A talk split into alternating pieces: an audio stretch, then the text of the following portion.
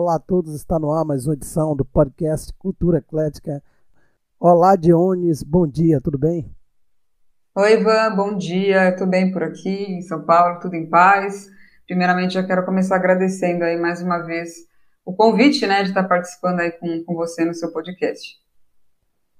Prazer é todo meu, Jones. Hoje vamos falar um pouco da valorização da cultura, né, e seus meios. A arte é uma ferramenta cultural que consegue comunicar a partir da própria experiência humana, revisitando as condições sociais, econômicas e políticas do nosso planeta, assim como também é utilizada como instrumento de massificação pelo próprio sistema regente. Ela nos mostra a capacidade inagualável de alienação dos povos, gerando as condições para a implantação e aceitação de sistemas que oprime e colocam o ser humano na condição de explorador da própria espécie, assim como pode nos libertar das amarras e do apropriamento do intelecto. É, isso é um texto bacana que eu separei para a gente começar a falar né, desse assunto, que a valorização da cultura ela começa primeiro dentro do profissional, né? Se ele, Johnny, ele não se impõe em cima da formação dele, né? E não procura se interagir com as condições que são oferecidas, né? Por toda essa cadeia que envolve a sociedade, ele acaba se desvalorizando, né? Dentro de Sim. cada contexto de formação que a cultura dá a cada indivíduo. O que é que você pensa sobre isso? Ah, eu acho que esse texto que você trouxe, já para começar, ele já, ele já resume bastante, né? Vários pontos importantes, assim, porque é, não existe um, po um, um, povo, uma cultura que não tem essa, valor, é, essa a, a, conexão com a arte, né? Não existe um povo que não tenha arte, não tenha cultura, né? A gente precisa disso para construir uma sociedade, para construir um, uma civilização, né? Então, eu acho que a arte ela é um dos pilares para a gente ter uma civilização. É, é isso que falta muitas vezes a gente entender. Eu falo a gente, incluindo os próprios artistas, né, os próprios músicos, como você bem falou, assim, a gente precisa entender que precisamos de uma, precisamos de uma, uma estrutura é, sólida para as coisas darem certo, né? Então a gente precisa se valorizar na hora da gente fazer o nosso trabalho, na hora da gente correr atrás de, de, de lugares para tocar, de lugares para trabalhar, enfim. Então tudo isso é importante. A gente, a gente não pode fazer é, de qualquer forma, né? Então, porque é uma é um pilar, é um pilar para a sociedade e como qualquer pilar precisa dessa estrutura, né? Dessa estrutura bem sólida, assim. Verdade, Jones. E esse pilar, né, para a sociedade é uma coisa que vem sendo desvalorizada há muito tempo, né? A cultura, ela sempre foi separada, na minha opinião, né, como pano de fundo, como uma coisa para animar plateias, para animar pessoas e muita gente tem, tem observado que a cultura, às vezes, é vista como não profissão, né? As pessoas não têm a cultura como uma profissão, né? Sempre a gente ouviu dos nossos antepassados né, o que é que você vai fazer da vida, você trabalha em quê, né? Então, é, você falou aí da questão da música, né? É, a cultura, ela é tratada dessa forma dentro de todas as categorias dela, né? Música. A gente pode, a gente pode levar a exemplo é, geral, né? Eu, eu, eu costumo dizer que vai da pintura a, ao artesanato, à dança, à música, ao cinema, toda essa cadeia mesmo cultural, ela é vista dessa forma, né? O profissional ele nunca teve um olhar explícito na crítica cultural. A gente fala da questão de o governo, né, lançar editais e proposta para que abrace toda essa cadeia, né? É, chegando até a Lei Rouanet, né, que a gente vai falar para frente. Então a gente não tem essa política cultural para um pequeno produtor cultural de diversos segmentos. Né? Infelizmente, é, a gente vive dentro de uma sociedade onde a cultura só serve como um entretenimento para certos momentos de alívio da alma, né? mas não é vista como esse contexto todo que a gente colocou no começo, né? do ponto de vista socioeconômico, a gente não tem essa visão. Não, não vou dizer lá fora, eu vou falar do Brasil. Então a gente não tem uhum. essa visão há anos. A arte ela sempre andou na contramão de todos os movimentos socioculturais do Brasil. Sim, sim, eu acho que se a gente focar no Brasil, em vários quesitos ele, ele é, foi sempre um país mais atrasado, até por conta da colonização e tudo mais, né? Então, quando a Europa já estava pensando na música, né? Quando a Europa já estava no classicismo, um pezinho no romantismo, a gente estava ainda no período barroco aqui, né? Que era mais antigo do que esse. Então, a gente sempre teve um certo atraso, essas questões todas políticas e tudo mais, mas eu acho que se a gente entrar na sociedade, mudou muito, né? Se a gente chegar quando a, a, surgiu a burguesia e tudo mais, foi mudando a forma do, do relacionamento com a música, justamente porque virou um entretenimento também para essa parte da população que não tinha ainda né, esse entretenimento. Até porque antes a música era mais um, é, digamos assim, era mais aristocracia, né? A sociedade, no geral, não tinha muito contato com a música. Então, na verdade, aos poucos a música ela foi, sim, chegando para a população em massa, mas a questão é como chegar. É, se ela vai ser elemento do entretenimento existir, né? Ela precisa, porque a gente não vive só numa sociedade de progresso industrial, tecnológico, a gente precisa do entretenimento também. Eu já visto nessa pandemia, né, Ivan? É, os streamings crescendo muito, é, filmes, é, esses canais assim de, de, de, audiovisual crescendo muito, porque as pessoas entendem que precisa desse entretenimento para, né, até para sair um pouco desse sufoco, né, do dia a dia. Mas a questão é como fazer isso é, ser valorizado, como fazer isso ser estruturado da forma que, que deve. Né? A gente até falou, é um pilar tão importante quanto o resto. Enquanto a gente não entender isso e não, não se tocar disso, a impressão que a gente vai ter, principalmente quem trabalha nisso, é que fica às margens, né? Que você não está sendo valorizado, que você está sendo, é, o seu trabalho está sendo negligenciado, né? Então é, é muito difícil por conta disso. É, a, a música ela foi seguindo assim as, as mudanças na sociedade, mas a gente precisa melhorar essa questão de ver esse, esse outro lado, né? Esse lado de, de valorizar mesmo, né? De entender que isso faz parte do nosso dia a dia, então precisa de um respaldo, né, Ivan? Pois é, Johnny. E o que eu percebo, né, em cima da sua fala, dessa valorização, é que os artistas ele tem que entender mais em relação à política cultural. Né? Eu gosto muito de tocar nesse assunto porque é, muita gente quer fazer um trabalho dentro da cultura e não quer se envolver né, com essas questões políticas e sociais. Porque, assim, da onde é que a gente tem que tirar recurso para poder fazer? Né?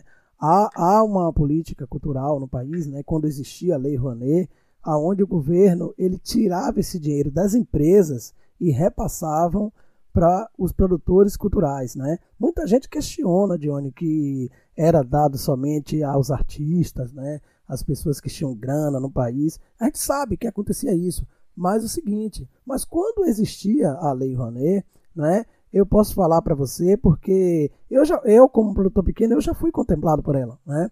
Através do projeto Itaú Cultural, né? Onde eu escrevi o, o, o, o, o edital de um coral e a gente conseguiu passar, né? Então, assim, eu acho que realmente eles davam mais para as pessoas que já tinham nome, mas assim, mas era uma lei de incentivo à cultura que as empresas, quando via esse movimento, elas acabavam liberando verbas, mesmo que não sendo é, muitas ou que fossem irrisórias às vezes, né?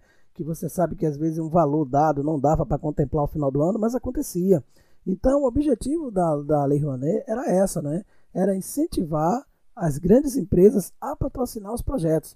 Então as pessoas achavam que o governo chegava lá, metia a mão e repassava esse dinheiro. Nunca houve isso, nunca houve isso, né? Eu acho que as pessoas elas precisam, as pessoas ligadas à arte, elas precisam ler mais e entender mais o que é o movimento, né, que ela está participando e ver como é que funciona essas políticas culturais, porque tem muita gente fazendo arte e fica é, por aí voando, né? Às vezes acontece vários editais, rola muitos editais, a gente sabe que as oportunidades são pequenas, né? Para eh, a cadeia de pequenos produtores, mas acontece, né? Você tem que estar tá ligado e se engajar nessas coisas, porque isso é muito importante para o crescimento do artista. Porque ela, a arte que você tocou um ponto interessante. Ela é ligada para o entretenimento, mas quem está fazendo esse entretenimento tem que levar a sério e tem que receber por isso. Né? Eu acho que ele tem que receber por isso Porque Sim. você só você não pode entreter, levar essa alegria para milhões de lares e para as pessoas e você sobrevive como, né? Tem que, tem que haver uma política cultural para que se estenda toda essa cadeia, porque assim, a Lei de Blanc aconteceu e, e, e apareceu na pandemia. Eu não sei se você foi contemplada, né? Alguns colegas foram, mas assim, é, essa lei não deveria só aparecer no Brasil em 2019 e 2020 por conta da pandemia. Essas leis de cultura, de incentivo à cultura, deveria acontecer sempre, porque é uma categoria que vem sofrendo há anos, né? Desde, desde o período da, da, ditadura militar no Brasil, a cultura é atacada, não é? Ela é atacada de forma direta, Sim. de forma subjetiva, e ela é, é o único pilar que nós temos é usar a, a cultura de forma de cunho social e também atacar essas entidades. Porque tem muita gente que quer fazer parte desse entretenimento de qualquer jeito, né? Eu não falo nem na questão uhum. de ter uma preparação, de fazer um trabalho bom, não. É de estar tá ali fazendo e querendo ser valorizado e ele não sabe a importância do, da cultura e não sabe a importância do cunho social que ele tem que ter como artista. E nessa pandemia a gente viu muito aí, né? E está vendo até hoje, né? E tem muita gente pensando Exatamente. só no capitalismo e está esquecendo toda a outra manada das esferas que a sociedade vem enfrentando, né? Então a cultura também tem esse caminho, né? Eu acho que o que mais importa realmente são o que as pessoas estão fazendo. Eles se preocupam muito com isso, mas não com o cunho social, né? Essa é uma crítica minha em relação às pessoas que estão dentro da cultura. Infelizmente, né, essas pessoas acabam entrando nesse meio só buscando um caminho, né? Ah, eu quero ganhar dinheiro de qualquer jeito, eu quero ser uma pessoa bem-sucedida, eu quero ser rico, quero fazer um trabalho, ter milhões de seguidores e, e, e basta. Né? Esse, esse, é o objetivo de muitas pessoas ligadas à cultura. Mas a cultura não é só isso, né? A cultura não é só um entretenimento. No dia que as pessoas que estiverem dentro dela entender a questão da política social, né, que a cultura tem que estar forte ligada, as coisas talvez melhorem mais, né, Diane? Porque a gente tem que saber cobrar Sim, os nossos direitos, né? Sim, sim, eu acho que o, a cultura ela torna o ser pensante, né? Quanto mais acesso a gente tem é, à arte, e quando digo arte no geral, né, Ivan? A pintura, a dança. É, eu queria tocar dois pontos bacana, bacanas em relação ao que você falou, é, sobre as leis, né? Eu acho que isso é importantíssimo, eu não acho que em algum momento isso tinha que parar. É, desvio de, de verba e más intenções. Espera, eu vou falar de novo que eu esbarrei aqui, desculpa é, desvio de, de, verbas e más intenções a gente tem é, em qualquer lugar, né? Mas eu não acho que por conta disso hum. um projeto tão bonito como a, o Aldir Blanc e a Lei Rouanet teriam que parar, né? Eu acho que muitas pessoas foram contempladas de forma correta. Você perguntou da Lei Aldir Blanc, eu, eu tentei é, ser contemplada por ela, né? Porque só para comentar, eu trabalho numa produtora de cinema independente e eles abriram né, uns editais para justamente para esse tipo de, de trabalho. A gente tentou, né, é, algumas, algumas é, tivemos algumas tentativas, né, e acabou, a gente acabou não sendo contemplado, mas a gente tentou. Eu tive colegas que conseguiram, então eu acho isso super importante para até para reerguer muita gente que acabou sofrendo nessa pandemia, sem trabalho, né, sem conseguir se desenvolver mesmo, né. Então eu acho super importante incentivar. A diferença é que tem que fiscalizar como que como que isso é feito, né? Para quem que vai, é, se a empresa ela vai apoiar um serviço, que nem esse foi do Itaú, poderia ter sido qualquer outra empresa. Então tem que ver se essa empresa tem vínculo com a pessoa que que está sendo beneficiada, sabe? Teria que ter uma fiscalização me melhor para que de fato essas leis funcionassem de forma digna, né? E justa, assim, neutra, né? Sem contemplar só as pessoas que estão ali, né? Ah, a esposa do empresário que foi contemplada ou vice-versa, né? Então eu acho que esse é o ponto, precisa de uma fiscalização. Outro ponto que eu acho que é, ajudaria muito, assim, tudo isso, né, é a gente, se a gente tivesse um incentivo da arte na escola desde, desde o início da educação, né, porque a gente está focando no Brasil, né, mas se a gente comparar com alguns outros países onde a arte é incentivada desde sempre, assim, desde que a pessoa entra na escola, vamos supor que a pessoa lá nos Estados Unidos ela entra na escola e tal, ela vai ter contato com a música, né? Ela vai pegar um instrumento para tocar ela vai, na verdade, passar por vários instrumentos antes de escolher algum, enfim, vai ter essa oportunidade, né? E aí ela decide piano, por exemplo. Então ela vai tocar piano, ela vai tentar pegar algumas músicas, ela vai ter a chance de tocar numa banda, seja na banda da escola ou alguma, alguma, algum outro trabalho. O que, que acontece? Mesmo que essa pessoa não se torne um profissional da música, o fato dela ter tido contato com aquilo, ou poderia ter sido na dança, né? Escolher dançar, escolher pintar, enfim. Mesmo que ela não viva daquilo, ela sente na pele, ela sentiu na pele, na verdade, o quanto isso é difícil, isso é trabalhoso, o quanto precisa de disciplina, de estudo, de esforço para a pessoa conseguir fazer. Né? Então, mesmo que ela não viva do piano, da dança, ela vai ter o costume o quê? Não só de valorizar, porque ela passou por aquilo também, ela sabe o quanto é difícil, mas ela vai passar a seguir, ela vai começar a ver trabalhos de pianistas, ela vai começar a ir em apresentações de dança, é, em exposições de quadro, porque ela teve esse contato desde sempre. Então, eu acho que enquanto a arte ela não for é, implementada de forma é, mais intensa nas escolas, desde a gente a gente vai ter as pessoas dificilmente esse contato vão valorizar da forma correta. E, e mesmo os próprios profissionais, né? Porque muitos aprendem é, da forma que podem, né? Muitas vezes é de pai para filho, ou às vezes acaba sendo incentivado por algum amigo. E aí falta todo esse, esse contexto, né? Então, eu acho que são dois pontos legais que a gente levantou aqui. As leis, eu acho que devem continuar, só ser, elas precisam serem precisam ser mais valorizadas e fiscalizadas, né?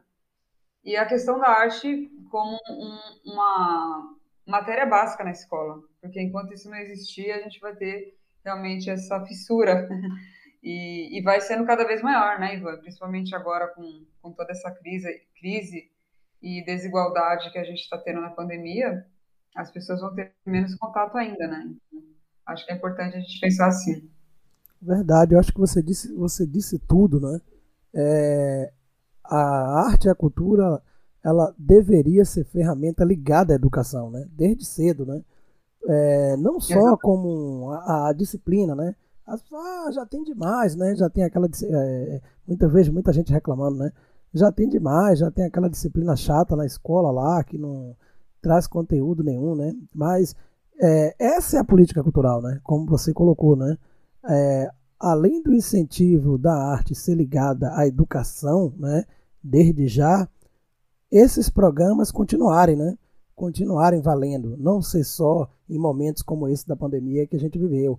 Então, você falou tudo. Eu acho que a lei deveria continuar ela deveria só ter pessoas sérias lá na frente para fiscalizar, porque quando ela para, toda essa cadeia cultural que investia até para os pequenos projetos não investe mais, né? Hoje tem, é, hoje não, nessa pandemia, muitos projetos culturais que eu conheço e que eu conhecia fecharam as portas, amiga, porque não conseguiram nada, porque o dinheiro que eles deram para a Lei de Branco foi coisa de meses, né? Foi coisas que, que você estava ali para pagar o que você estava em débito, não deu para fazer praticamente nada. Então, assim, é uma situação muito complicada a gente viver em um país onde não tem política cultural, que na verdade não tem. Né? Os editais que estão sendo lançados hoje são lançados por, por empresas que se colocam né, à disposição de tentar ajudar a cultura de alguma forma, como teve edital, eu não sei se esse, esse ano, com toda dificuldade, teve, eu acho que teve edital da Natura, se eu não me engano, da Oi não existiu, né? E o Itaú Cultural também ele não lançou edital. A Bradesco sempre lança alguns projetos, né? Abraça e contempla alguns artistas, né? Fez, conseguiu fazer algum movimento no Dia da Consciência Negra, mas as outras empresas que trabalhavam com projetos culturais no país, elas não conseguiram mais dar adiante, né, Johnny? Porque você colocou no ponto né, interessante. A falta de política cultural é imensa no país, né? A gente não vai estar aqui falando de governo nenhum. Isso a gente sabe é, com esse ou com outro. Não tem, né? não tem um interesse nenhum. Né? O único interesse que tem é de se fazer as festas, né? as festas populares, onde a cultura ela acontece naquele momento, né? que a gente sabe que o carnaval, querendo ou não, ele ainda abre espaço para alguns projetos independentes. Né? Eu falo, por exemplo, aqui em Salvador. Né? São Paulo, acho que também. Né? Sempre tem, tem ali o Pelourinho, eles colocam palco 2, né? colocam as opções de palco com carnaval alternativo. Alguns grupos, algumas bandas independentes acabam se apresentando né? e tirando alguma coisa sobre isso aí. Agora, fora isso aí, fora as festas populares, o São João também, que é muito forte na Bahia, né? que tem um espaço gigantesco para a cultura nordestina, fora essas festas, a gente não vê. Né? A gente só vê acontecendo mesmo as políticas de cultura em alguns momentos, quando acontecem os grandes festivais. Né? Que, acontece, que você sabe que acontece muito em Salvador, quando acontecia, é, já acho que já tem esse ano, não sei se vai ter o próximo, né? quando acontece o Festival de Verão, alguns festivais desses, que você vê várias empresas do país, do segmento, aparecer no festival, né? Aí você fala, porra, caraca, quanto patrocínio tem ali, né? Mas aquele patrocínio é para aquele momento e para aquelas pessoas que estão ligadas ao evento, né? Essas empresas, elas não abraçam a cultura o ano inteiro. Elas não abraçam. Porque elas falam, poxa, eu vou, é, vou investir X ali né, nesse evento e como é que eu vou arrecadar depois, né? É diferente do pois outro é. entendimento, do, é, outro, é diferente do entretenimento dos esportes, né? Futebol você vê com, com é, futebol você vê várias empresas do mundo ligadas àquilo ali, né? Porque aquilo ali é um retorno imediato que acontece o ano inteiro, né? Não para as competições, né? Para o campeonato nacional aqui, mas lá fora está acontecendo, você está vendo as empresas sempre fazendo propaganda ali, outra aqui, e na, na cultura é diferente, né? Na cultura é diferente. Na cultura, se não tiver é, um retorno para eles, eles não vão estar no meio daquilo, né? Geralmente essas empresas grandes gostam de abraçar os grandes artistas, né? Porque sabe que o retorno vai ser imediato. Mas a produção independente no país, ela sofre há muitos anos, John. É muito complicado trabalhar com cultura de forma independente no país, né? A gente tem que lutar mesmo, tirar da onde não tem, e se reinventar e fazer muita coisa para continuar, né? Sim, Ivan, eu acho que assim, tudo isso que a gente falou acaba tocando no mesmo ponto, né, que é a política, né? Não estou aqui para defender um lado ou outro, mas não tem como você separar a política de nenhum ponto da sociedade. A gente podia estar falando de saúde, podia estar falando de educação, de segurança, não tem como fugir, né, das questões da política, né? Então eu acho que tem a questão sim do do interesse, da vontade de fazer é, a arte, no geral, é, chegar mais para a população, para as pessoas. Verdade. Então, eu acho que falta, assim, essa, esse lado. A gente até comentou né, da questão da arte nas escolas, né, de forma mais intensa. É, e muitos projetos que eram legais também, a gente vê que vai acabando, e estão acabando, né? Uh, acho que, assim, dos interesses é, desses grandes, dos, dos políticos fazem influenciam diretamente também é, na, nas oportunidades, né? Eu vou falar um pouquinho do meu caso. Assim, quando eu comecei a tocar é, de forma mais profissional, há uns oito anos atrás, aqui em Osasco tinha muito, é, tinham muitos projetos, casas também, né? Eu vou citar dois que por muito tempo assim foi uma grande fonte de renda até para mim, né? E para os músicos com os quais eu trabalhei, né? Que foi a casa, o teatro aqui chamado Grande Otelo, eles abriam as portas para você fazer eventos lá. Então a gente fazia eventos, arrecadava dinheiro, conseguia patrocínio, era super legal, porque aí ia a família junto, era bem, bem interessante, assim, quase todo mês a gente conseguia fazer esse tipo de evento lá, era só entrar em contato e, enfim, achar uma data, era super legal. E também tinha o Canto de Julho, aqui em Osasco, que era um evento, como o nome diz, acontecia todo julho, todo mês de julho, né? Então todo ano tinha o edital abria alguns, alguns meses antes, então a gente sempre conseguia pegar uma data, eram, eram vários dias no mês de julho, então cada dia era em prol de um, como é que fala, de um estilo musical, né? Então tinha o dia do sertanejo, o dia do rock, e era super bacana, porque você conseguia pegar vários eventos assim é, durante o ano, e, e, isso naturalmente acaba ajudando o músico, né? Isso porque eu nem estou falando de editais assim privados, né? Então eu comentando a questão do interesse público. Né? Tem o interesse privado, que eu acho que é importante e vale, né? até porque a gente vive numa sociedade que é capitalista, que a intenção é o lucro, então por que não dar uma parte desse lucro é, em prol da população, em prol do entretenimento? Por que não incentivar também? Né, as questões ambientais, se a gente pudesse entrar nisso também, por que não incentivar né, essas questões com esse lucro, né?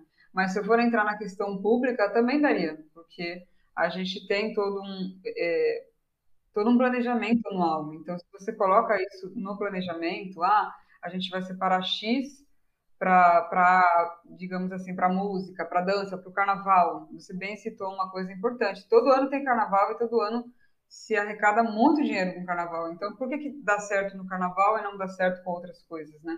Por que, que só dá certo dois meses no ano ou no Réveillon? Então, eu acho que o interesse político seria extremamente importante assim, para fazer isso dar certo. Então, é como eu disse, eu não estou aqui para defender uma bandeira ou outra, mas eu acho que enquanto não tiver esse vínculo, esse interesse, a gente também volta naquilo que eu falei, fica com essa fissura, porque o país, se ele quer crescer, não tem jeito, assim, não tem como fugir, né? E a cultura, a arte é, uma, é um desses pontos, né?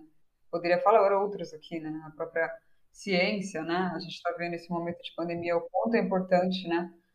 Um país crescer, ele precisa investir na ciência, na tecnologia e na arte, né? Então, é, eu acho que enquanto isso não acontecer, a gente vai ficar sempre com essa fissura.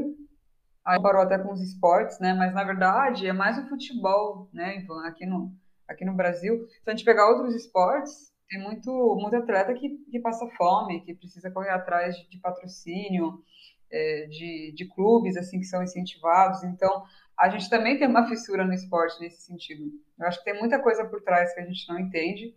Eu não quero levantar especulação aqui, mas eu curto muito esportes, é, particularmente falando o próprio futebol, e a gente percebe, não é possível que haja tanto dinheiro só num, numa, num determinado segmento, né? Por que, que isso não, essas, é, essas questões não acontecem no vôlei, não acontecem no atletismo, né? E a gente tem atletas muito bons, é só ver a última Olimpíada, né? Que a gente teve aí no ano, é, acho que foi esse ano, né? que era para ter sido ano passado. Então, poxa, quanto atleta bom que a gente levou para lá, né? Então, eu acho que esse interesse político seria extremamente importante para a gente dar uma guinada é, em tudo isso que a gente está falando. Você tocou num assunto bacana aí, você falou, entrou na valorização da cultura, né, dos profissionais e deu experiência um pouco da sua jornada, né, como você começou. É, eu comecei, Johnny, profissionalmente em 2005, né? É, antes eu tocava, mas quando a gente começa de forma amador, não, não é legal, né? É, é um período que a gente está ali passando e fazendo a qualquer cachê, né? Então eu comecei a buscar a valorização pelo meu trabalho depois que eu terminei a minha faculdade, né? Que eu fui entender, né? O valor do cunho do serviço, porque às vezes a gente sai é, no início, né? Você sai para tocar em lugares, como você falou aí do espaço, do teatro, e você falou de espaço, de bares que você tocava, que às vezes você recebe uma proposta para poder tocar na noite, e colocar bares, né, e espaços ligados à cultura, que o professor, o dono do espaço chega para o profissional e quer oferecer 100 reais, 50 reais de cachê para você tocar 3, 4 horas, né? Então, é, é muito ruim a gente falar de valorização e os próprios colegas, às vezes, né? Eu, eu, eu tenho amigos que sobrevivem dessa forma, de tocar na noite, Johnny, para ganhar 100 reais, né? E não voltar para casa com quase nada. Que ele tem que, às vezes, pegar um Uber para voltar para casa para poder né, transportar os equipamentos e os instrumentos dele. Então, assim, a valorização da cultura começa no profissional, né? É, é, como você citou no início. Se ele não conhece né, o, o valor do trabalho dele, né? se ele não se propõe a pesquisar o valor do músico, de uma gravação, de, de um evento, procurar ver como é que anda o valor da tabela, entender realmente toda essa política cultural, como é que funciona, ele acaba vivendo, reclamando o tempo inteiro e tocando de graça, né? Porque a gente já, hoje a gente vai falar daqui a pouco sobre a questão da mudança do direito autoral, né? Que já está tudo já, já é ligado, como você falou. Não tem como a gente estar tá dentro da arte e não estar tá ligado a toda essa política aí. Então, é, a valorização já começa do profissional. Né? Quando você recebe uma proposta para tocar e o cara te dá um cachê irrisório desse e você diz sim, além de você não estar tá valorizando, você está arrebentando toda uma categoria. Porque quando ele, ele te chama, você de onde para você fazer o som dele, e você cobra mais, ele vai dizer de onde eu não vou te pagar isso, porque um outro músico aqui me disse que faria por 50 ou por 100.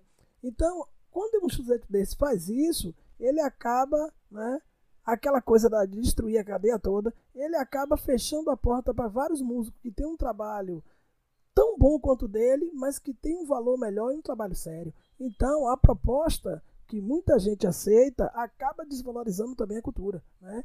Muita gente ligada à cultura se vende por qualquer preço e às vezes por nada. Né? Tem pessoas que fazem apresentação só para aparecer a marca de fulano de tal atrás dele.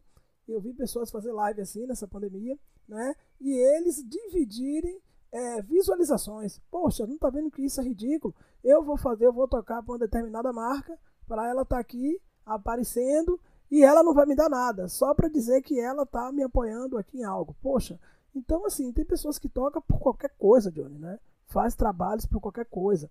Então, para se buscar realmente um fortalecimento, né? O que, que podemos fazer para melhorar isso? Né? O que podemos fazer para melhorar isso? É bus para buscar esse fortalecimento de união, né? É que é, esse movimento ele fosse mais ligado, né?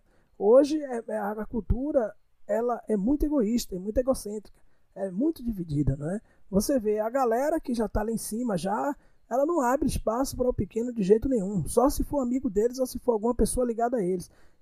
É a mesma coisa no nosso movimento, né? A rapaziada independente no Brasil hoje, ela se esgafeia dentro de, de qualquer contexto, né?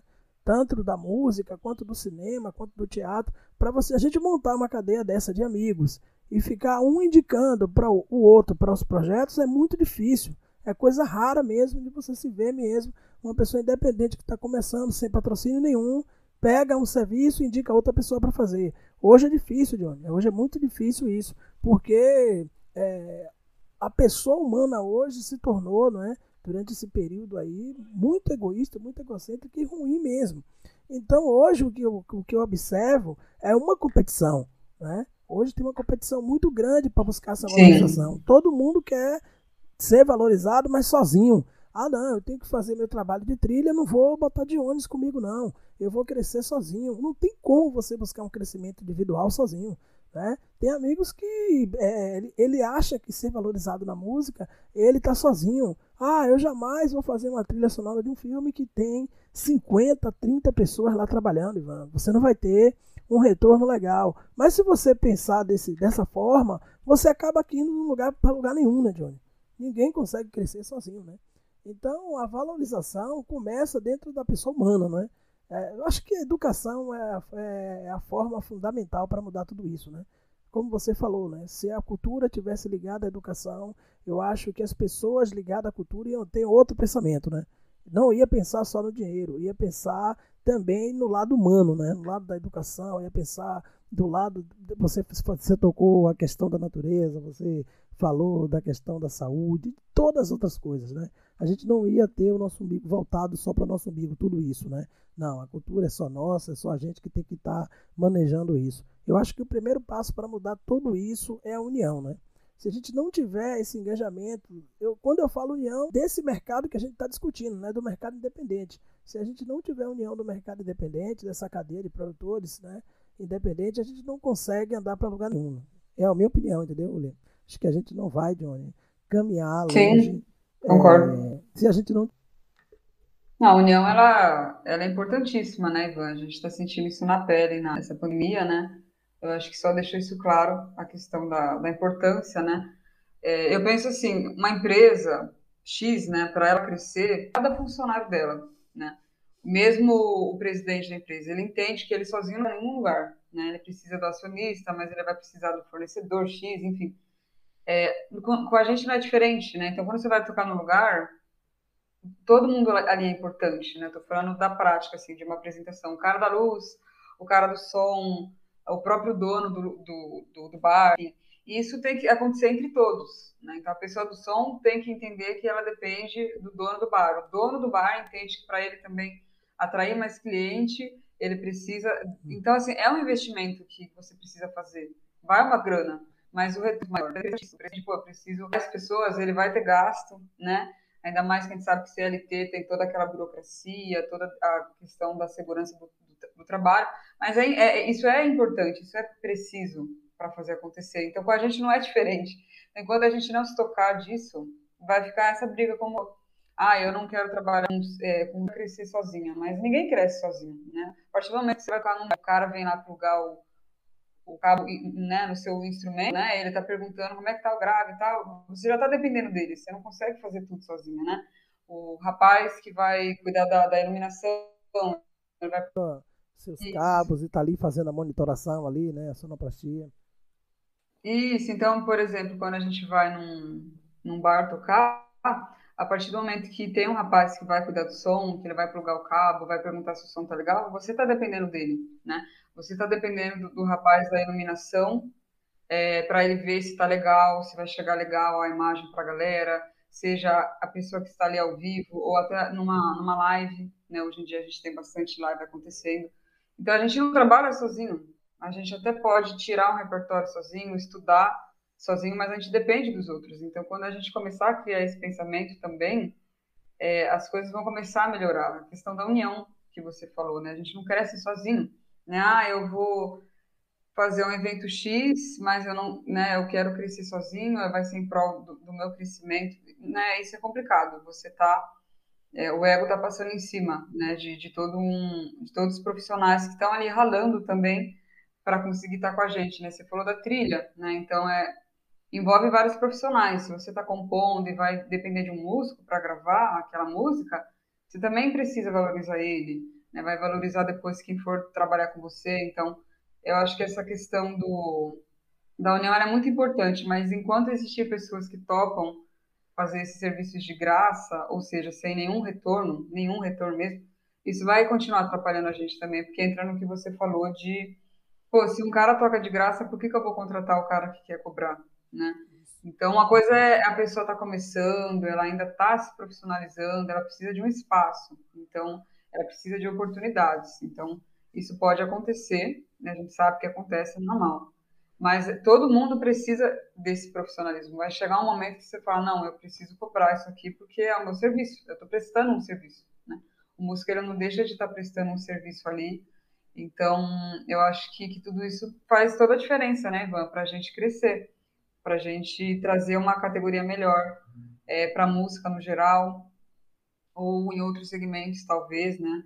Então a gente precisa pensar dessa forma. É um investimento que às vezes um dono do bar vai ter que fazer, comprar equipamentos bons, ter um espaço, mas ele vai ter lucro, porque se ele trouxer bandas boas, se ele fizer um trabalho bem feito, a galera vai assistir, né? Ele vai ter público. Então é, a gente precisa pensar dessa forma também.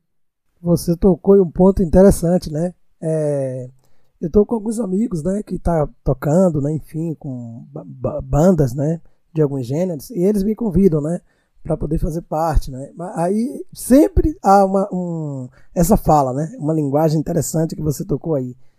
Ah, a gente está começando. Se você está começando, você eu, eu cedo espaço e você faz o som para mim. Né? Eu sou muito contra essa fala, né? eu, não, é, eu sou muito contra essa fala do, das pessoas que estão contratando porque é o seguinte, cara, eu já comecei, eu não estou começando, eu já comecei, né? E eu sei o que eu estou fazendo aí. Então, é, esse negócio de, ah, eu vou te dar o espaço para você tocar, não, isso aqui é meu trabalho, eu quero fazer recebendo. Eu quero dinheiro e meu cachê é tanto. Porque eu o que eu vou fazer aí, eu vou vai ser música, eu vou tocar para você. Então, esse negócio de, é, ah, eu estou começando, se você está começando, você faz de graça. Não é? É, eu, eu não sou a favor disso. Eu sempre fui contra isso, porque assim, esse fazer de graça tem um custo gigantesco. Não é? É, instrumentos musicais é caro, não é? Os equipamentos de música é caro. Nossa, não é? verdade. Você leva tudo isso para o espaço do cara, você faz o evento, faça hoje de graça que da próxima vez eu te pago. Quer dizer, ele vai lucrar, ele vai ganhar, né? E você está ali fazendo entretenimento para as pessoas, está tocando muito, está tocando ao vivo, as pessoas estão cantando, estão tocando e você não vai receber nada porque você está começando. Eu acho que essa é uma mentalidade Sim. também da valorização do artista, em todos os segmentos. Ah, é o meu primeiro trabalho. É, isso em todas as áreas. Né? Ah, é o meu primeiro trabalho, eu sou chamado para fazer um filme, eu vou ali, eu vou atuar de graça porque é meu primeiro trabalho. Não, meu amigo, se eu sou profissional, eu quero meu dinheiro. É o meu trabalho. Né? Então, eu acho que da mesma forma quando a gente contrata um profissional para fazer determinada coisa na nossa casa, mesmo que seja a primeira vez dele, ele vai querer receber por aquilo. Né? Ah, eu Exatamente. Vou fazer de né? graça para você porque é a primeira vez que eu estou fazendo isso. Não existe. Né? Eu, eu sou contra isso, eu sou contra essas coisas. Esses discursos é muito ruim, né? Isso atrapalha muito. Que, ah, Ivan, a gente está começando, a gente tem um som para fazer é de graça. Eu sei que você é profissional, você pode colar com a gente. Fala, rapaz, não. Eu só saio da minha casa valendo. Porque as contas não esperam a gente, Johnny. A gente vive né, dentro de uma sociedade, a gente vive dentro do universo, dentro do planeta, a gente precisa de dinheiro para sobreviver. Né? A gente precisa de dinheiro. Então, é, não tem esse, esse, discurso na minha cabeça, ele não funciona, né? Eu fico muito triste, né? Com colegas que eles pensam assim ainda. Ah, a gente está começando, a gente pode chegar lá e fazer, velho. Se ele gostar, a gente retorna valendo. Não, para mim, tudo da primeira não, vez sentido, né? tem que ser valendo. Tem que ser valendo. Porque você Sim. gastou para você estar ali, né? Você gastou, né? Aí, e quando você, quando você estuda, que você perde, não vou dizer que você ganha seu tempo, né? No seu caso, né? Eu e você, poxa, é, você está fazendo faculdade né, de música. Eu fiz. Então, assim, os meus cinco anos que eu investi para estudar, de onde eu paguei, né? Eu não tive a oportunidade de fazer universidade pública. Né? Eu venho de universidade particular. Então, o dinheiro da minha mensalidade tinha que aparecer lá, todo, todo final do mês tinha que aparecer lá. Eu tinha que trabalhar com qualquer coisa e fazer qualquer coisa para pagar a minha formação. Então, quando eu me torno profissional, naquilo que eu acredito, eu tenho que vender a minha arte. Né?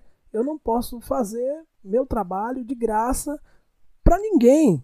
Para ninguém. Eu acho que a gente tem que buscar a valorização dessa forma. Né? Estamos em casa é, durante esse período todo, né, como você mesmo tocou no início, passando por uma dificuldade imensa, se reinventando na pandemia, fazendo mil coisas para sobreviver online. Como é que a gente recebe uma proposta para tocar e esse cara diz que ele não vai te pagar porque ele está passando por um momento delicado. Nós também estamos. Então, se ele quer fazer o evento dele, ele vai ter que acionar essas políticas culturais para que as empresas banquem o evento dele, para que ele possa pagar o músico dele. Então, é, isso é mais uma daquelas que nós da cultura caímos, né? Estamos começando, vamos fazer de graça. Temos que tirar essa mentalidade né, da cabeça. Isso, eu já, isso eu já passo, Dione. É, isso eu já passo para os meus alunos, né, tanto particulares quanto de projeto, quanto de escolas. Eu sempre digo para eles: se vocês querem estar na cultura, levem a cultura certo, a sério. Né? Se você canta, se você toca, se você quer ser ator, enfim, qualquer trabalho que você for chamado para fazer, cobre. Né? Não, é uma sessão de fotos aqui, esse é o meu primeiro trabalho. Não, não existe primeiro trabalho. O primeiro trabalho é quando você está estudando, é seu primeiro passo, né? Quando você se torna um profissional, o seu primeiro trabalho tem que ser remunerado. A época de estágio é na época da faculdade, né? Você já passou, já passou por essa Tava época. Nisso. Você já terminou? Você já terminou a época de estágio na faculdade. Você terminou, está na hora de você se apresentar para qualquer projeto. Meu nome é fulano de tal e meu cachê é tanto. Se ele disser para você que não vai te pagar, paciência né? Você volta para casa e espera uma outra oportunidade. Mas quando a gente assume as propostas, você tocou numa questão interessante da CLT, né? A CLT ela só é válida dentro de projetos culturais ou na educação, né? Que contrata o músico o profissional para ser professor. Mas na cadeia cultural cá fora, nós trabalhamos com contrato de ano, o ano inteiro. Né? E é contrato de serviço do que você produz. Quando você termina aquela produção, acabou. Né? Eu e você hoje está trabalhando dessa forma, né? Você pega as suas trilhas aí na Estrada Filme, eu estou pegando com a Malu, a gente pega com outras produções e outras coisas. Uma rádio contrata você para você fazer uma vinheta. Eles, eles pagam a gente pelo contrato e pela produção que a gente entrega, né? Pela demanda, não é isso? Então, assim, a gente não tem, é, fora da, da, da, desse ramo que eu, que eu citei, a gente não tem é, dinheiro fixo mensal com projeto nenhum. A gente trabalha em cima do que a gente produz. Então a gente tem que ter a, tem que ter a tabela e tem que ter um cachê em mente para tudo isso. Né? É obrigação nossa. O valor é tanto. Se aquela pessoa quer fazer, beleza. Se ela não tiver interesse em pagar o que você pediu, passa a bola, né? Não, mas, mas eu concordo. Eu concordo com essa questão que você citou. É um ponto muito importante, né? Uma coisa é a pessoa, ela precisar de oportunidades para colocar o trabalho dela ser vista, né, o trabalho dela ser visto pelas pessoas, mas em que momento isso? É como você falou, quando você está na faculdade, quando você está um curso profissionalizar, ganhar experiência, você precisa correr atrás de unidade. Seu amigo vai tocar num bar, pô, deixa eu tocar um para as pessoas me conhecerem. Uma coisa é isso, a pessoa correr atrás das oportunidades e, e ter pessoas que, que, estão dispostas a ajudar. Mas é como você falou, a partir do momento que você vai levar o seu serviço, né? Seja para um bar, para uma festa de aniversário, seja uma trilha, um jingle, é o que você falou, é, é um serviço. Você precisa cobrar por aquilo, né? E aí entra no assunto do contrato, né? O contrato ele com certeza ajuda a gente a ter esses direitos garantidos, né? Então, ó, você vai tocar X tempo, né? Vou tocar três horas por tanto, né? Você vai fazer um jingle, você vai receber tanto por isso, né? Então, você precisa sim, eu concordo plenamente com você, a gente precisa ter essa mentalidade desde o início, né? Primeiro serviço, mas é um serviço já, né? Você até citou questões de casa, né? Você vai contratar o pedreiro, né? É o serviço dele, né? Você não vai chegar nele e falar, ah, né? Será que isso como, é, tem como você fazer de graça, né? Porque eu estou aqui numa situação difícil, né? Ele não vai aceitar, né? Então entra nessa questão dos serviços é, que a gente presta também, né? O músico, o artista no geral, ele está prestando um serviço, né? Então ele, a gente precisa ter essa mentalidade e sempre garantir os nossos direitos, né? O contrato ele acaba sendo importante, não importa se é, é, é um, como eu falei, uma festa, uma, um jingle, um serviço de streaming, né? A gente até, antes de começar aqui, né, a gravação do podcast, a gente estava até falando sobre essas questões, né? Então, se você não valorizar o seu serviço, quem garante que a outra pessoa vai valorizar? Né? Para ela, se você fizer de graça, tá ótimo, né? Ela está saindo no lucro duas vezes, porque ela não está pagando e ainda está recebendo, né, o seu serviço. Ou seja, é, você, você, no caso, a pessoa está saindo no prejuízo, né, o prestador de serviço. Então, a gente precisa começar por aí, se valorizar. Você falou do cachê. Realmente, eu tenho um colega que toca desde os anos 90. Ele falou, ele até mostrou nas primeiras, nos meus primeiros encontros com ele, porque ele é colega lá da faculdade. Numa das primeiras aulas, ele mostrou uma foto do, do contrato. Tinha contrato, né? Começou por aí, já era um serviço que ele fez com contrato, ele ia tocar numa festa de casamento. E estava lá o valor, anos 90, 120 reais. Você encontra lugares hoje que ainda pagam 100 reais, 150. Como assim? Já passaram quase 30 anos dessa, né, desse período e o cachê é o mesmo, né? Como assim? E nem contrato, muitos lugares você vai, nem quer fazer contrato, não quer mal, mal dar comida, né, para a gente, né? Então, como, como assim? Né? O que, que aconteceu daquele tempo para cá? Porque se meu amigo tocava com contrato, ganhava esse cachê, por que, que hoje mudou? Por que, que hoje não tem mais contrato? Por que, que o cachê não aumentou? Será que são eles do outro lado que estão desvalorizando a gente ou é a gente que não está se impondo? E como você bem falou, pô, eu estou trabalhando aqui, então eu vou, vou cobrar. Eu estou trabalhando aqui, eu quero um, um, contrato, né? Porque a gente nunca sabe o que pode acontecer. A partir do momento que você sai de casa, é como você falou dos instrumentos, né? E se numa dessa acontecer algum acidente, quebrar o meu instrumento, e aí como é que fica? Né? Eu sei que talvez a gente esteja é, não é uma realidade que a gente vive no momento, mas a gente precisa falar disso e colocar isso na prática, né?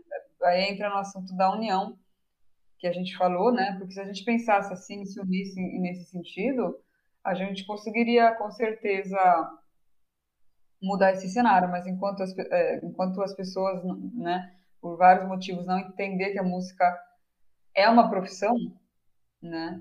que a arte é uma profissão, a gente sempre vai cair nisso, né, Ivan? A gente vai gravar vários podcasts sobre esse assunto. Esse recado é para você que tem uma marca, produto ou serviço. Seja patrocinador e apoiador do podcast Cultura Eclética. Aqui, a sua divulgação é garantida. Contato através dos números 71 9242 2311 e 719 8631 2875 e seja o nosso parceiro. Com certeza, né? E quando o, o, a pessoa, né, o cara, o sujeito que está na música, fazendo dessa forma, ele nunca vai se tornar profissional, né? Ele vai ser sempre visto como um cara amador, né? Ele vai ser sempre Exatamente. visto dessa forma, ninguém nunca vai valorizar o trabalho dele. Se ele ficar só fazendo de graça, né? pessoas que fazem para beber, tem amigos que tem banda de samba aqui em Salvador que toca para beber, né? Então assim, é, se levar dessa forma, nunca vai ser, nunca vai ser, nunca vai ter um respaldo, né? Você vai sempre brincar, brincar de artista, brincar de agente cultural, né? Você tocou em um assunto interessante da questão do, do contrato, né? E a trilha sonora e a música nas plataformas hoje, ela ganhou uma outra forma de trabalhar, né? É, é uma essa é a maior forma de valorização hoje, porque na época é, do disco e do CD que acabou recentemente, né? O, o seu nome aparecia lá, Jones. Né? né? Quando é só um cantor, só aparece o nome dele. Você não sabe quem tocou, quem fez o arranjo, de quem é a composição, né? Então, é, o artista hoje ele contrata você, ele vai fechar com você o contrato de acordo com o que ele pensa, se ele vai querer te pagar pela gravação, se você vai ganhar alguma coisa lá do royalty, né? Das vendas, da, da, das vendas não, das visualizações, né? Que tão poucas pessoas hoje estão fazendo no, nos formatos para poder vender. Então é difícil, porque se você ganhar só da gravação e aquilo ali ultrapassar a expectativa dele, ele vai tirar a maior parte, né? Porque no Brasil sempre foi isso, né?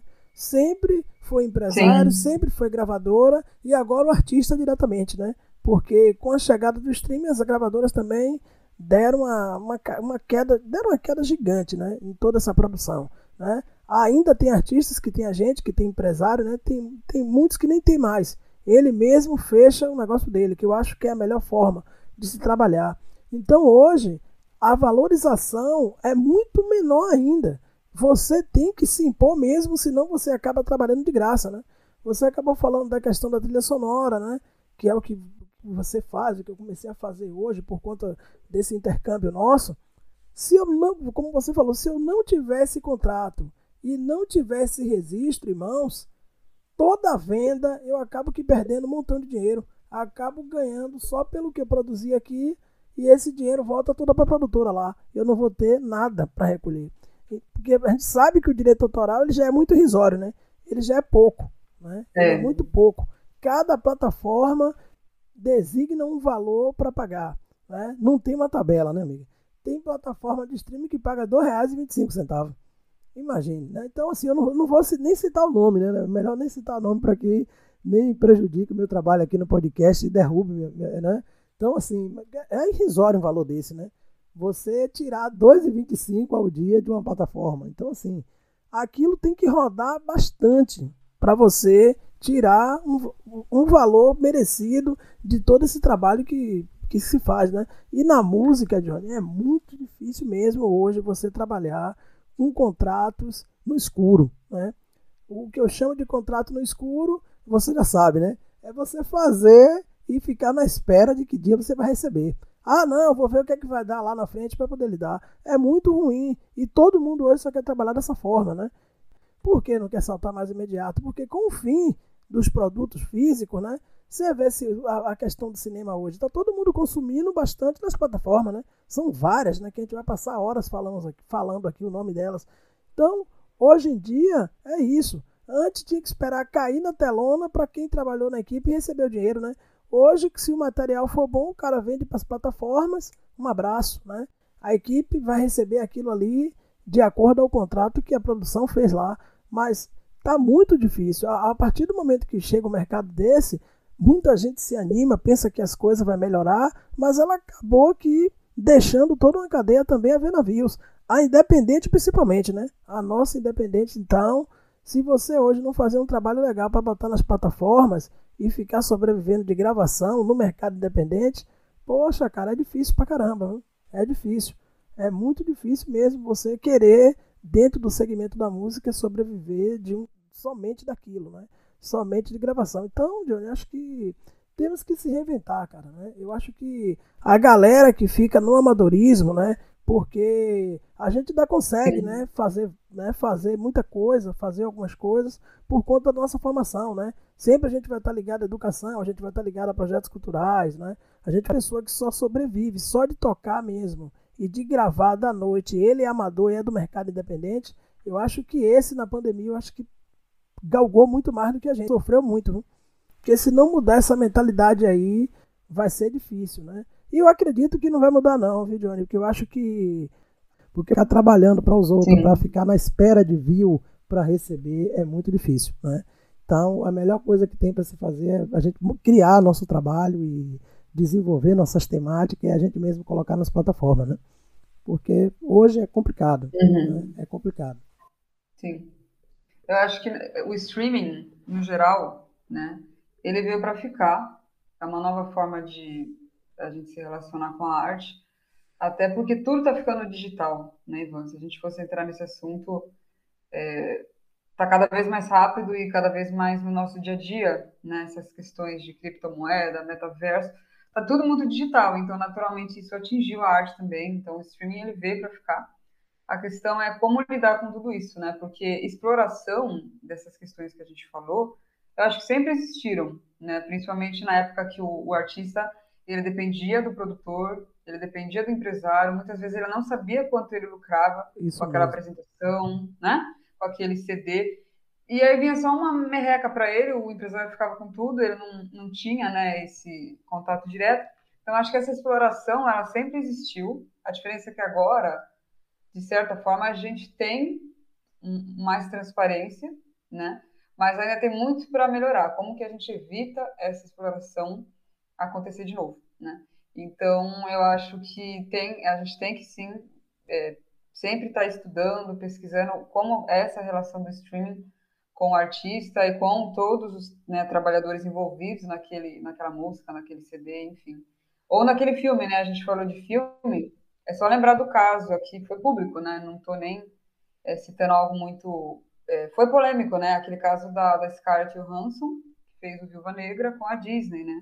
Eles tinham lá um contrato, no contrato ela ia receber uma parte já pela gravação, né, pela atuação dela, e depois uma parte ela ia receber dos cinemas, né, porque estava no contrato que a Disney primeiro ia lançar o filme nos cinemas e depois ia para a Disney Plus, né, que é o serviço de streaming deles. O que, que a Disney fez? Logo de cara já lançou nos dois serviços, né, tanto no cinema quanto no streaming, só que isso não estava no contrato da Scarlett, né, da atriz. Então ela foi recorrer, ela foi atrás, eu acho que é mais ou menos isso, né? Tava num serviço do, da Disney ainda que você tinha que pagar mais, ou seja, se você tinha o serviço stream, de streaming da Disney, você tinha que pagar um pouco a mais para ter o, o, acesso ao filme, alguma coisa do tipo. Só que isso não estava no contrato dela.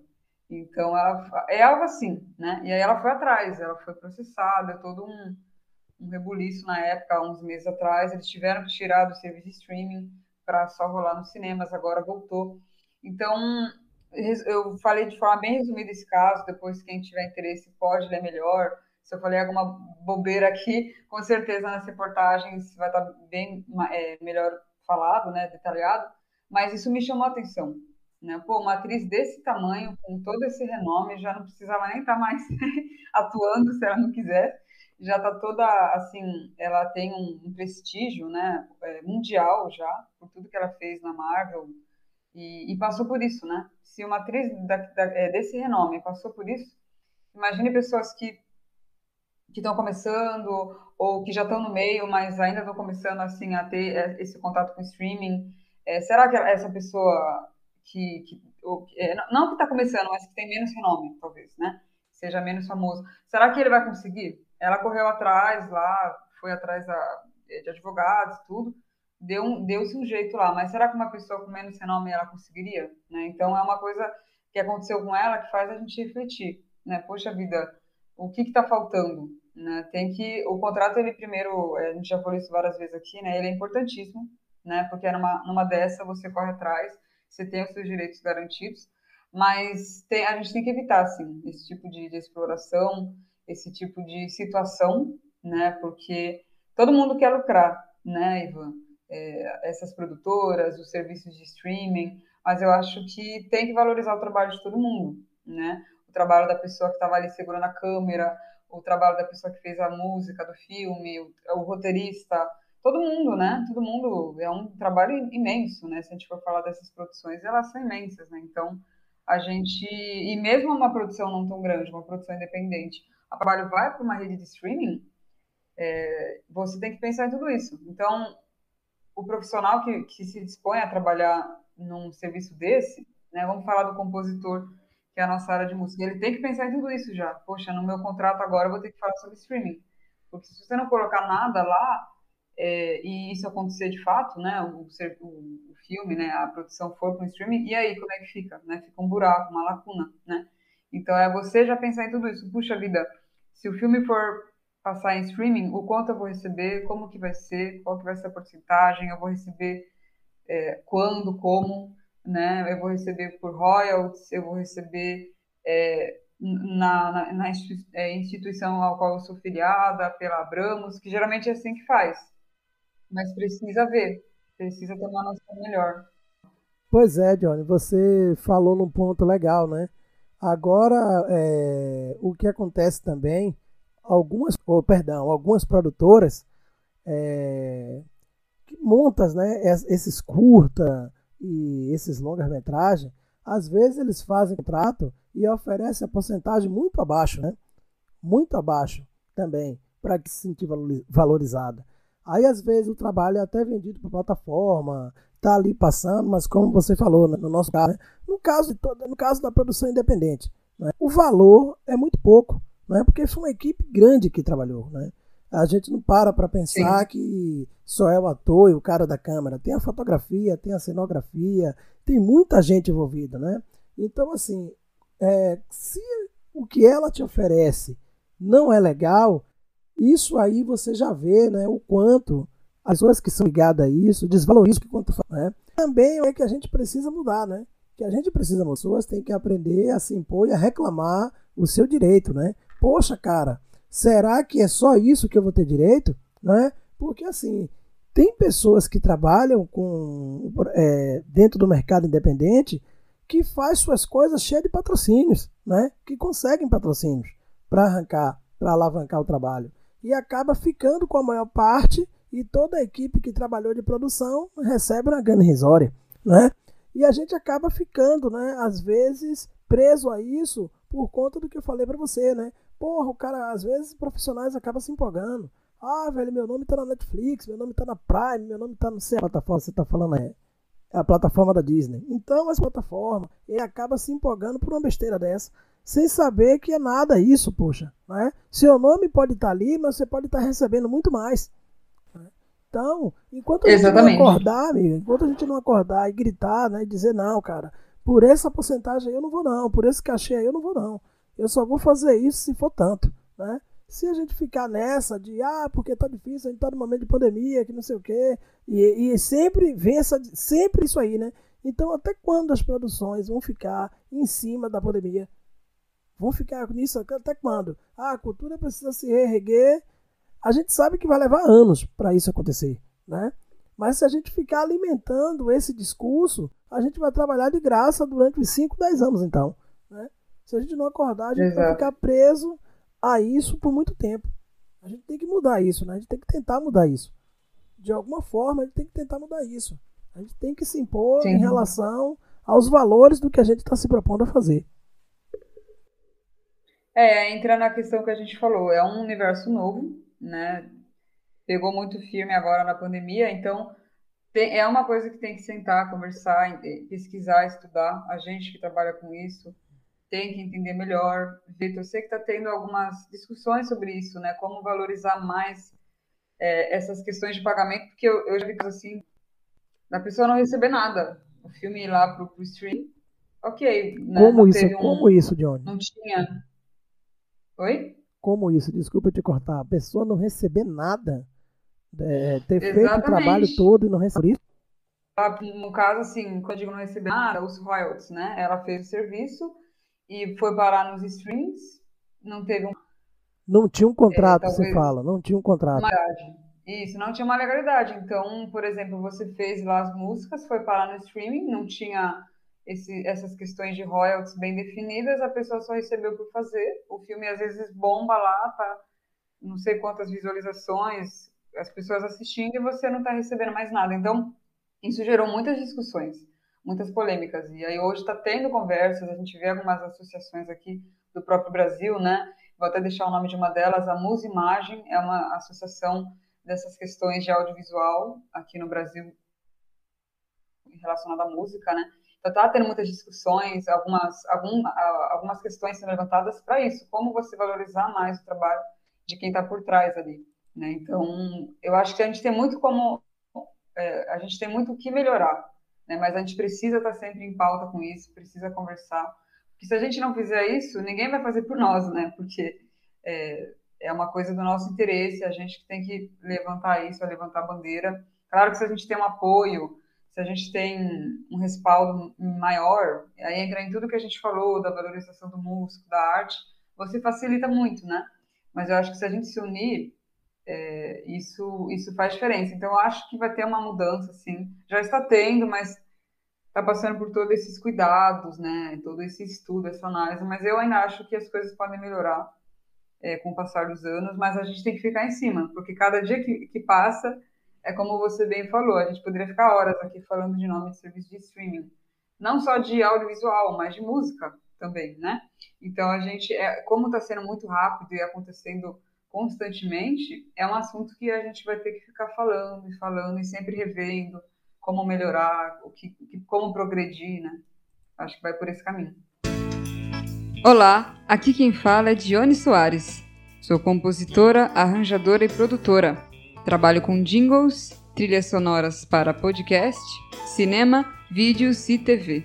Você que está precisando dar um up nos seus podcasts ou vídeos, ou para você que esteja produzindo um filme, entre em contato comigo e traga ao seu projeto a qualidade que ele merece, com músicas marcantes e exclusivas.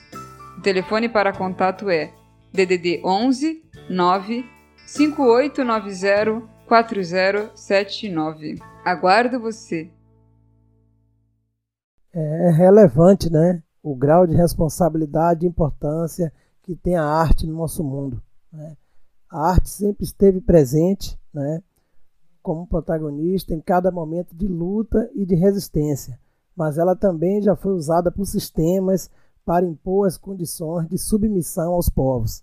Então é preciso saber em que lado da história estamos: o de explorador ou de resistência. Né? Eu acho que é muito importante a gente Verdade. estar atento a, a essas coisas, porque todas essas questões vai estar mudando sempre em constância, direto. Né? A questão do direito autoral mesmo já está sendo mudada na, na, na questão da, da música, eles estão querendo né, é, mudar o direito autoral, de é, pessoas pegarem suas obras e executarem em alguns espaços e você não receber por isso. Né? É inadmissível se isso for aprovado. Né? Você, Aí complica. Complica, né? Eles estão querendo fazer isso, porque é, há tempos atrás, por exemplo, eu estou pensando em fazer um musical. Eu tenho que pedir direitos autorais a todos os artistas que eu vou usar a obra deles. Não é isso? Eu não posso pegar a obra dele e executar e ganhar dinheiro em cima disso. Então, é, eles estão querendo pleitear isso e levar isso para alguns espaços, né? por exemplo, bares, é, hotéis e outras casas, mas não pagar, não, é, não pagar o direito autoral. Eu acho que quando você se apropria né? de uma obra de alguém, você tem que pagar, né? Esse caso que você citou aí é um pouco assustador, né? Você fazer esse trabalho não observar o contrato e você não ter direito né, quando aquilo é vendido para uma plataforma. Né? Mas eu acho isso também, é, Johnny, é uma, é uma questão também né, do que a gente está falando, né, do profissional. Né? Quando a gente se mete em algo, a gente tem que estudar sobre isso. Né? Não só aprender né, a fazer, estar tá aqui fazendo a trilha, tocar e coisa e tal, mas entender como é que funcionam essas leis. Né? Como é que funciona as leis Sim. de direitos autorais, como é que a gente vai arrecadar essas coisas todas você é uma pessoa que está muito ligada nisso, né? A gente tem que estar tá por dentro disso. Porque a gente, senão a gente acaba fazendo e acontecendo essas coisas aí, né? De a gente não receber e a gente não, não ter direito mesmo. Não adianta nem arranjar advogado para querer processar a produtora, porque você não vai receber mesmo. Se você assinou ali e não procurou entender como é que você está fazendo seu trabalho, tem pessoas lutando para receber direitos autorais há anos no país e não ganha não, cara. Depois que você assinou e você passou né, a sua obra para outra pessoa, ela já é dentora daquilo, já foi, né? É uma coisa que a gente tem que estar tá muito ligado a essas questões de contrato, né? Que tem a questão do amadorismo do músico ainda, né? Tem muito músico ainda, tem muito profissional Sim. da cultura, né? Ligado à cultura, não vou falar só da música, que não, não, não entende nada dessa questão de, de, de contrato, de processo, de como é que funciona, né? Então, essas coisas é muito importante, né? A gente está fazendo e a gente está estudando também para quando acontecer essas coisas, a gente saber, né? Como é que a gente vai recolher, a quem vai recorrer, perdão, para recolher esse direito nosso, né? O músico ele precisa, é, além da questão musical, né, dele correr atrás de estudar instrumento, teoria, enfim, ter a base, né, para é, se profissionalizar, a gente precisa correr atrás da, dessas questões de mercado, né? O famoso music business, né? Porque hoje, a gente até falou disso agora há pouco, está muito mais por você do que por um produtor, por um empresário. Mesmo que você até ainda tenha algum vínculo é, com alguma produtora, tudo mais, você precisa entender. Hoje você não está na mão dessa pessoa, você não está à mercê, né, na, na é, as escuras, né, como a gente falou. Hoje você tem, a gente tem condições de correr atrás disso, tem bastante informação boa na internet, bastante canais que falam sobre isso, né? Até esse esse papo que, que a gente está tendo aqui, com certeza, eu espero que some para alguém que, que, está ouvindo, porque a gente tem acesso a isso hoje. Então a gente tem que correr atrás, entender, para evitar situações desse tipo. Então, uma pessoa que está agora se profissionalizando, é, se ela já começar a correr atrás disso, é, vai ser bom para ela, né? Porque ela vai entender melhor o mercado que ela está entrando, ela vai valorizar melhor também com quem ela for se relacionar. E mesmo se a pessoa já estiver no mercado, nunca é demais estudar, porque esse streaming, essas questões que a gente falou, é, são questões recentes, né? Então a gente tem que entender como funciona, como, como melhorar isso, né? Então não, não tem jeito, aí correr atrás de conhecimento mesmo e, e a gente evitar problemas, né? É, se alguém quiser te contratar e, e, tentar burlar alguma coisa, é você ficar de olho, é você deixar tudo bem alinhado antes, durante, depois, né? Porque é como você falou, depois não adianta correr atrás, né? Você vai ter muita dor de cabeça e dificilmente vai vai conseguir alguma coisa. Então é, eu acho que é isso, é a gente estar tá sempre atento, sempre estudando e se unir. Né? A união ela, ela faz diferença para a gente crescer e crescer juntos, né, Ivan? A gente vem falando isso já há um tempo, né? ninguém cresce sozinho, né? Então, eu acho que, tem que a gente tem que ter essa mentalidade sempre. Verdade, Jones. Né? E para fechar isso aqui, né, eu acho que o mais importante né, de tudo que colocamos aqui, né, a gente falou da questão da educação, né, que é a ferramenta mais importante na vida do ser humano. Porque sem ela a gente não vai conseguir clarear a nossa cabeça nunca para todas essas questões que tocamos aqui, né? Sim. Em tudo que a gente faça na vida, né? se a gente não carregar os princípios básicos dela, né, a gente não consegue mudar nada. E um outro ponto interessante é a determinação, né, porque cultura é uma coisa que, infelizmente, né, alguém que alguma pessoa pode ouvir isso, como pode ouvir isso e pode ficar com os dois lados da moeda, pode gostar, pode também criticar. Não é para qualquer um, amiga. Né?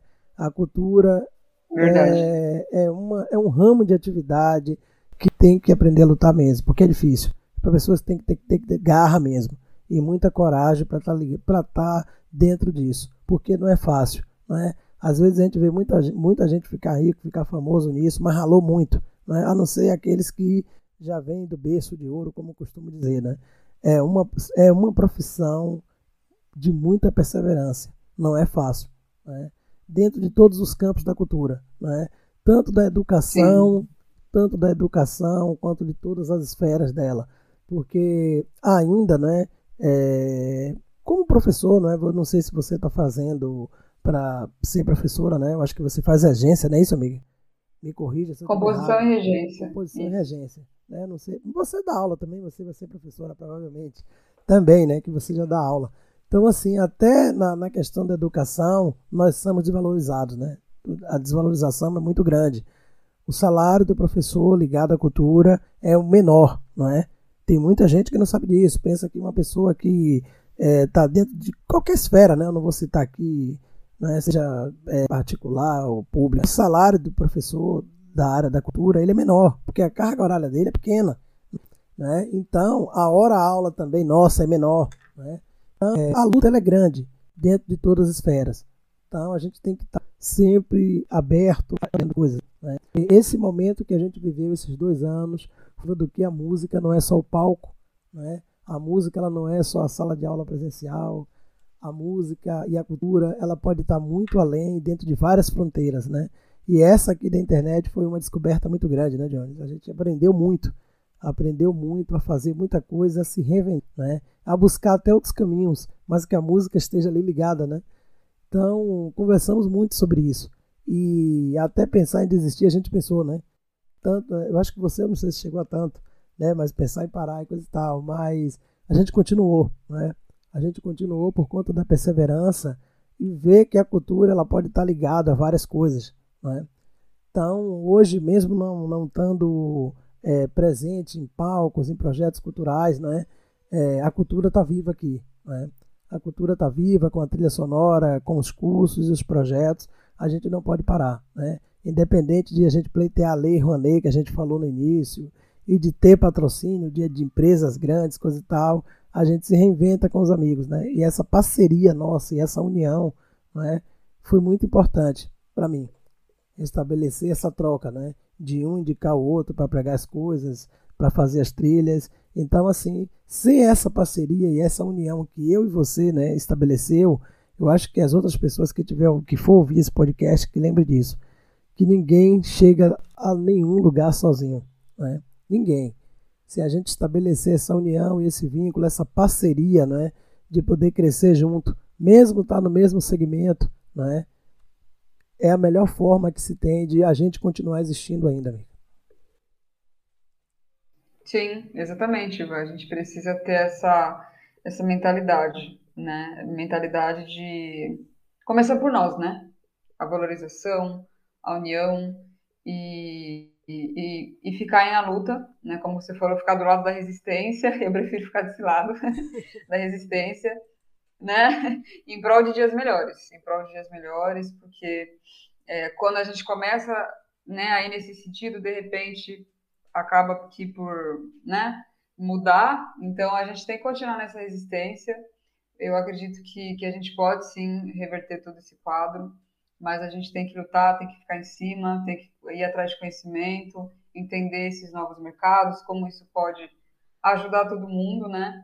E fazer cada vez mais a arte é, se conectar com as pessoas, né? Eu acho que é como você falou, se a gente não, se as pessoas não tiverem esse contato com a arte, vai ficando mais difícil, né? Você tem que fazer isso uma coisa diária e quando eu digo esse contato, não é só de ver um filme, ouvir uma música, mas ter esse contato direto às vezes com todo o processo, seja na escola, seja, enfim, depois dela, né, em algum projeto cultural. Mas a arte é para todos, né? A arte é para todos, assim. Claro que é, você viver disso é a resistência, né? Mas a arte é para todo mundo, né? Ela nunca teve exceção, né? Então, talvez em outros momentos ela tivesse, até a gente comentou, né, outras funções, né? Mas no geral a arte é uma é uma expressão, né? Uma expressão do ser humano. Então, que ela chegue de forma é, igual para todo mundo, né? Verdade, Jones. Foi muito gratificante esse papo aqui com você, né? Falar sobre esses assuntos. Isso mexe com as nossas emoções, né? A gente tem vivido é, momentos e situações, né? Sombrias durante esses dois anos e não está sendo nada fácil, né? Mas a gente continua, né? Apesar de tudo, como você falou, né? Ela está aí, é para todos, abraça ela, aqueles que têm força e resistência, né? Eu também quero estar desse lado, né? Do lado da resistência e jamais pensar em desistir disso, né? Eu acho que eu ouvi né, uma coisa que eu queria citar aqui, achei interessante. Eu assisti, né? Eu, tô, eu, eu, eu, gosto muito do trabalho de Edmoto. Eu, eu, eu assisti uma live dele, né? Que ele está fazendo com o Lazo, Lazo Matumbi, né? Um cantor aqui, baiano, você conhece, já vou falar dele, né? Sim, sim. E ele, ele falou uma coisa muito linda no final dessa live, né? Foi na semana passada que eu achei interessante que nós, Dionis, somos escolhidos, né? Somos pessoas separadas por Deus, né? Que dá esse dom bonito da música e da arte pra gente na nossa vida, né? E que mesmo quando a gente está triste, mesmo quando a gente está passando por um momento difícil, a gente consegue transmitir e levar alegria para outras pessoas, né? Essa foi a fala dele, né? Então, é, isso é gratificante. Né? A gente pode estar tá passando o que for, quando a gente tem a oportunidade de mostrar nosso trabalho, a gente vai e leva o nosso melhor. Né? A gente transmite alegria para outras pessoas. Você vai acabar esse podcast, vai entrar em uma sala de aula daqui a pouco, né? Você vai dar aula aí em São Paulo, então você pode estar tá passando o que for hoje. Você vai dar o seu melhor lá, né? Você vai transmitir alegria nessa tarde para quem está esperando você, né? Para aqueles que estão te esperando, para levar o seu conhecimento com a música. Então isso é muito importante, é muito gratificante, né? Eu acho que essa resistência, é o que faz da gente ser diferente. Né? Nós somos diferenciados, somos escolhidos por Deus para levar alegria para as pessoas.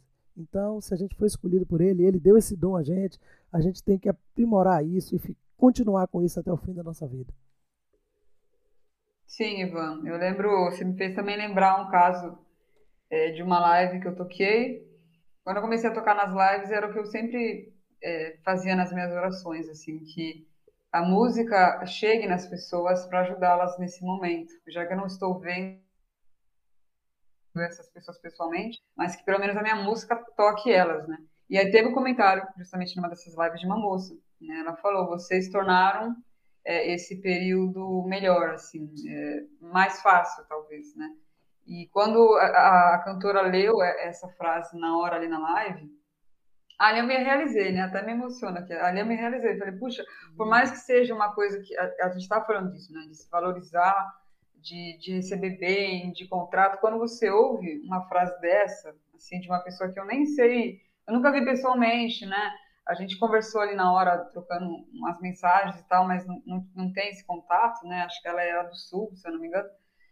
Mas assim, sabe, isso te realiza. É como você falou, você vê que essa resistência, ela ela vale a pena, porque é, você está ajudando as pessoas, você está confortando as pessoas, levando um pouquinho de, de consolo. A música, ela, ela tira um pouco a gente de tudo isso, né? Ela, de certa forma, nos eleva.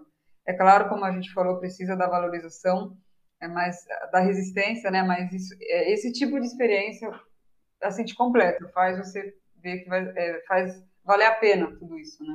Então, eu queria também finalizar com esse depoimento que foi foi muito bonito, já faz alguns meses, mas isso me marcou demais. Me marcou demais porque a gente às vezes não tem noção até onde o nosso trabalho vai, né? Então, quando a gente tem um retorno assim, você fala, puxa vida, né? Então, eu vou continuar, né? Vamos continuar. Valeu, Dionis. Essa foi Dionis Soares com esse bate-papo incrível aqui sobre cultura, né? Valorização e outras coisas. Obrigado, Dionis, né? mais uma vez. Né? E agradeço muito Opa. a você por essa parceria né? bacana que a gente está fazendo é, aqui no podcast, fora, né? de estar tá um divulgando o trabalho do outro e indicando para aquilo que surge em nossas vidas. Né? Te agradeço muito né? por tudo que a gente tem feito um pelo outro. A distância não importa, né? E a distância não importa. O carinho dessa amizade, isso que a gente está construindo na nossa vida é muito gratificante. Né? São Paulo e Salvador são horas. né? Em breve a gente vai estar junto aí fazendo muita coisa. Ivan, eu que agradeço mais essa oportunidade de estar aqui, né? Para mim é sempre um prazer é, e foi uma surpresa agradável dessa pandemia, né? A gente ter se conhecido é, graças à internet também, né? Essa, essa tecnologia toda a gente está podendo ter criar esse vínculo, gravar esses episódios e é só o começo, né? Tenho certeza que muita coisa boa vai vir. Então é só agradecer mesmo por essa oportunidade.